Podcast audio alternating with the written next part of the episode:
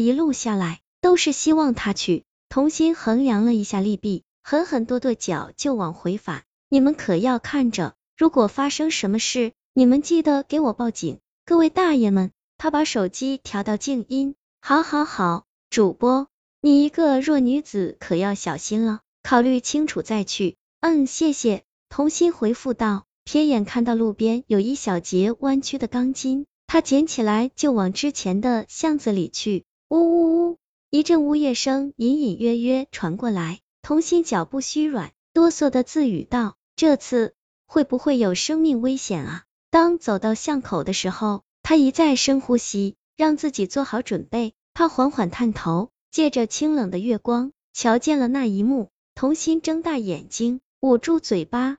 努力让自己不发声。巷里头里有一个头戴丝袜的男人和一个衣衫褴褛的女人。那女人手被绑住了，嘴里塞了一团破衣布，那双脚血肉模糊的瘫在地上，而男人则在不停的动作。女人披头散发，眼里毫无生气，可是却透过一个微妙的角度看到了躲在巷口的童心，眼神里充满了哀求。流着血泪，直勾勾的盯着童心。我滴个天呐，我居然看到了犯罪现场！主播，你要出名了，太残忍了！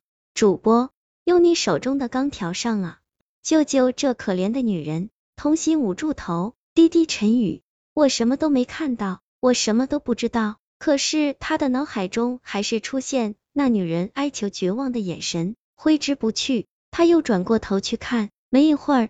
那男人完事了，拿起女人一旁的包包，往里头掏了掏，似是很满意，提起裤头，便要从巷子里出来。童心一慌张，哐当，手中的钢条掉在地上，发出了声响，引起了男人的注意。童心逃跑前最后看的那一眼，便是女人灰败的黑瞳。他来不及跟网友回复，四处张望，焦急的躲在了阴暗处的垃圾堆后。男人从巷子里跑出来的时候，童心已经躲好了。好在男人也有心虚，没注意寻找，匆匆的跑远了。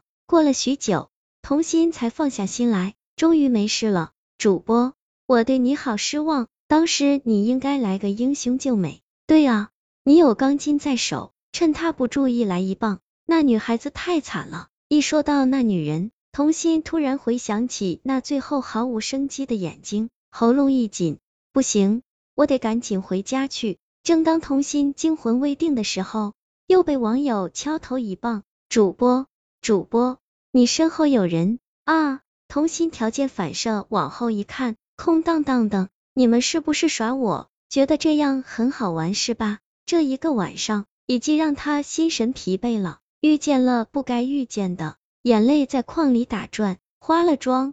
脸颊两侧挂着一条黑线，主播，你这样比鬼还吓人，吓，我们没有骗你啊，真的有人在你身后，是一团模糊的白影，你再往后看看啊。童心看着那一条条消息，感觉他们好像没有说谎，突然后背发凉，他缓缓转过头去，一张狰狞的脸正面对面，你明明可以救我的，你为什么不救？那女鬼掐着童心的脖子。一副癫狂样，眼中的灰败绝望，深深刺痛了他。女鬼越掐越紧，他的脸涨红，大脑缺氧，嗡嗡的一片空白，透不过气。对，对不起，是我太懦弱了，对不？嗯，哈，他眼泪鼻涕直流。完了完了，今晚看直播真的碰到鬼了，好刺激啊！主播，我赏你一百只鹦鹉，我给你五百二十棒棒糖。主播，你要挺住啊！一条条的打赏消息不断的在屏幕上闪烁，可童心的意识已经涣散，看不到这一切了。头一歪，不知声息，女鬼扔下童心，飘向了远处。过了一会儿，童心醒了过来，一种死里逃生的经历让他更加爱惜自己的生命，一咕噜从地上爬起来，拿起手机，主播，你是人是鬼？童心微微一笑。我是人，回家了，先挂了。主播好样的。童心收拾好心情后，快步回到家中，泡了个澡，简单的收拾了一下家里的垃圾，出门去倒，正好碰上隔壁的邻居。童心礼貌性的打了声招呼。李叔这时候还不睡啊？嗯，那急就醒来了。李叔挠了挠头，丢下自己手中的垃圾袋。